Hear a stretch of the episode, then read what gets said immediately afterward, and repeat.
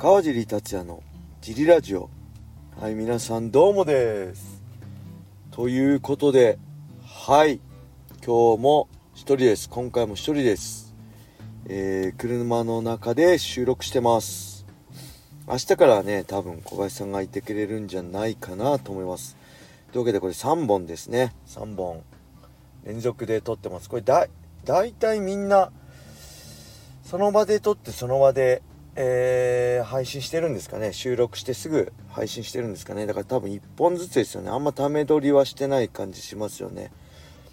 なんかね結構毎日だと、まあ、大変なんでまあこれ 10, 10分なんでね。およそ10分なんでまあ一気に撮っちゃった方がちょっと気が楽だなっていうのもあるし本当に YouTube はね心折れちゃったんであの大変すぎて編集とかね。ただこの音声配信っていうのは、本当楽ですね。あの、編集もいらないし、あの、なんだろう。ちょっと噛んじゃったからって言っても、あ、やり直しとかもない。全部噛んでるし、僕めちゃくちゃ。で、間違った言葉とかもいっぱいあると思うんですけど、まあめんどくさいからこのままでいいやぐらいな感じでできちゃうんで、これすごいね、あの音声配信いいと思いますね。うん、ただ YouTube に比べていややっぱり YouTuber やればね成功すればするだけお金になるけどこれはなかなかならないし、まあ、マネタイズっていうね、あのー、ことでは、まあ、海外のポッドキャストとかなかなかマネタイズ難しいってなってますね。僕自身も、えー、何でしたっけスタンド FM パートナープログラムで収益化はできてるんですけど今んとこ大体月1万ぐらいですかね。1万弱ぐらいかな。なんで全然、うん、これでお金にどうこうとかならないんですけどまあほんとジムのね宣伝とか、うん、僕のもう人格とかね川地ってこういう人なんだっていうのを知ってもらえればあのメインのこのジム運営にも役立つなと思って、えー、今やってます。ただね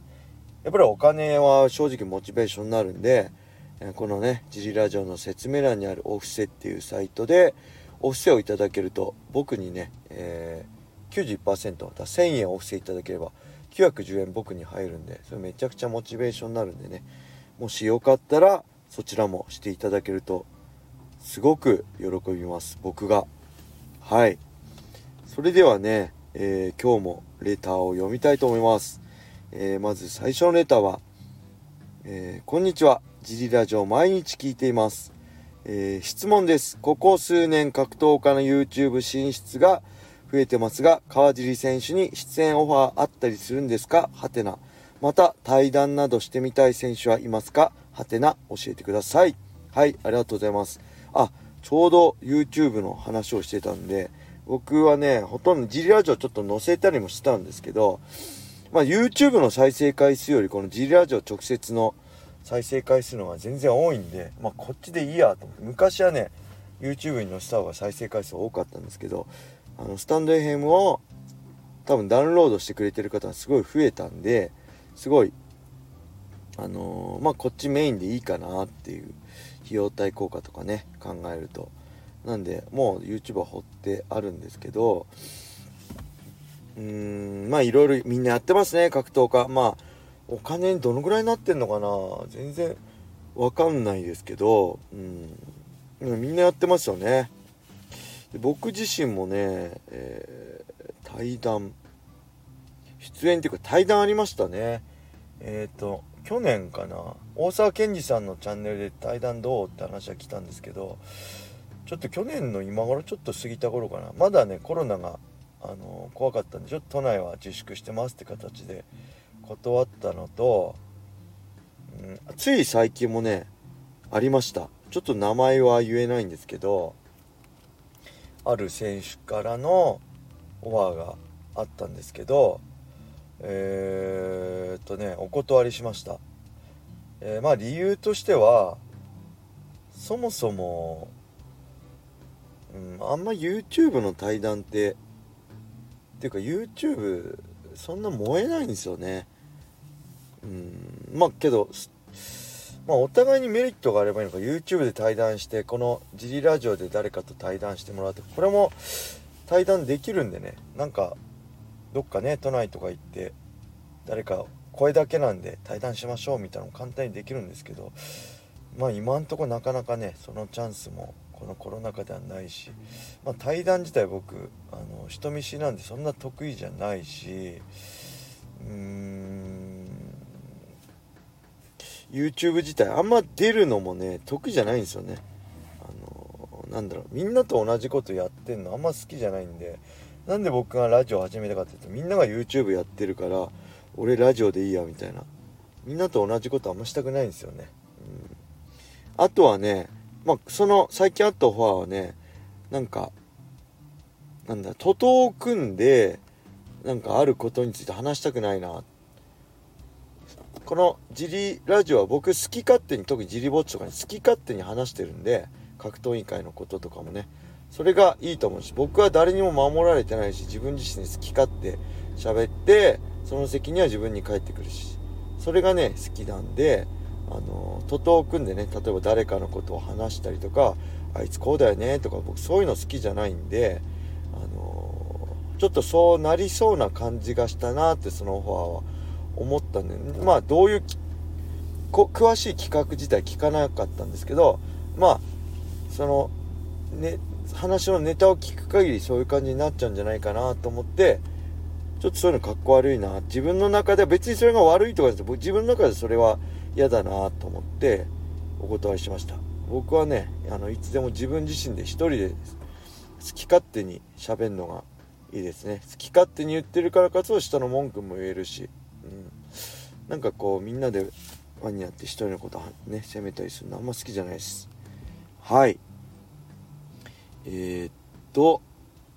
あとね企画とかも好きじゃないですね。何々してみたとかもうねまあ面白いのかもしんないですけど僕自身はなんかそういうのできないですね。はい。全然面白くねえなと思っちゃいますね。えー、っとじゃあもう一ついきましょう。えー、こんにちはいつも更新楽しみにしています早速ですが質問です川尻さんといえば俳優の顔もお持ちですよね、えー、藤原竜也主演のモンスターズあの映画に出演する、出演する経緯は何だったのでしょうかまた今後俳優業に興味ありますか教えてください。はい、ありがとうございます。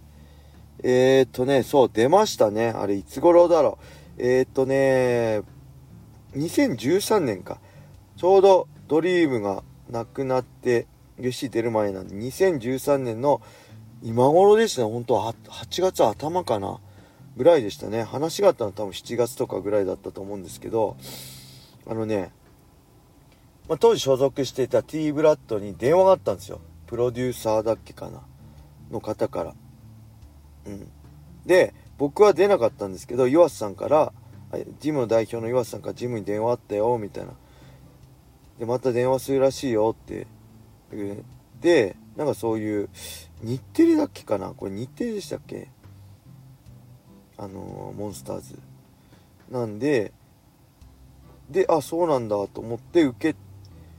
実際僕がいる時に電話来て受けたんです。それがねえー、っとねちょっと待ってください。確かねえー、企画プロデュース。佐藤さんですね。モンスターズの企画プロデュース。これ今ちょっとググりましたけど佐藤高弘さんから電話があって、えー、こういう映画があるんだけど、そこでね、僕の役としては、まあ、ダブル主演の藤原竜也さんと山田孝之さん。で、えー、っとね、山田孝之さんが不死身の男なんですよ。なんかすごい強いんですよ。で、僕はその敵役の藤原竜也さんに操られて、えー、とね、言われたのね、ランニング中の格闘家が藤原竜也さんに操られて山田孝之さんを襲うっていう役でしたね。で、実際ランニングシーンとかなくて格闘家だっていうのもほとんどわかんないんですけど、えっ、と、タンクトップみたいのを着て、えー、もう一人のね、俳優の、その人は俳優なんですけど、僕とその人が、えー、ビルの踊り場で、えー、山田孝之さんを襲ってで僕はパンチを打って壁をぶち抜いたりでビルの部屋の中に入った山田孝之さんを羽交い締めにして振り回したりして、えー、でそこで、えー、巣に戻って「あ何今何やったの?」とで手が壁ぶつ抜いてるからめっちゃ怪我してて血だらけになってて「いてててて」ってやってるうちに山田孝之さんに、えー、部屋に押し込まれて閉じ込められて「おいなんだよ」みたいなほとんどセリフは「痛え」とか「おいおいなんだよ」とかしかないんですけど操ら操られてる風目を焦点合わさずに操られてる風にやってたんですけどきっかけはねその企画プロデュースの、えー、佐藤隆弘さんと佐藤隆弘さんですよね。と、えー、脚本家の渡辺裕介さんの2人がめちゃくちゃ格闘技が好きでで僕の大ファンだったらしくてその最初のその企画として、えー、山田孝之さんを襲うランニング中の格闘家の役であれば格闘家といえば梶井達也しかいないって言って僕を抜擢してくれたらしいです。はい。なんでその企画プロデュースの佐藤孝弘さんと脚本家の渡辺渡辺裕介さんの川尻でっていうその一押しで決まったらしいですね。で、わざわざジムに電話くださってそこから、えー、映画に出演したって形です。でね、楽しかったですね。あ、こういう風にやるんだ。本当にね、ドリームもみんなで、まあ演者はまあ僕らじゃないです。ファイターである。けど、スタッフ一丸となって盛り上げてたんですけど、プライドとかドリームも。全く一緒でした。やっぱ演者はめ、テレビの前に出るのはね、映画に出るのは、あのー、そういう俳優ですけど、スタッフが一丸になってその一つのものを作り上げるって点では、格闘技と、ね、メジャーイベントすごい似てるなと思ったんで、もしね、また機会があれば、まあ、俳優業もやってみたいですね。えー、でもコロナ禍で結局なくなっちゃったしジムもあったんでお断りしたんですけどえー、っとね演劇っていうんですか舞台。舞台のオファーもあったんですよね。某格闘技漫画の舞台で僕がっていうオファーもあったんですけどそれも、えー、コロナ禍であジムがジムのオープンとかぶってたのとあとコロナ禍に結局そのえー、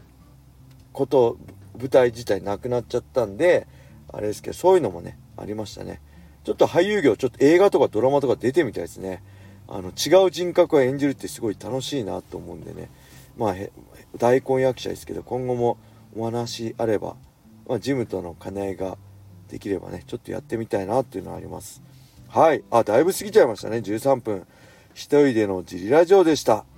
それではね今日はこれで終わりにしたいと思います。皆様良い一日を。まったね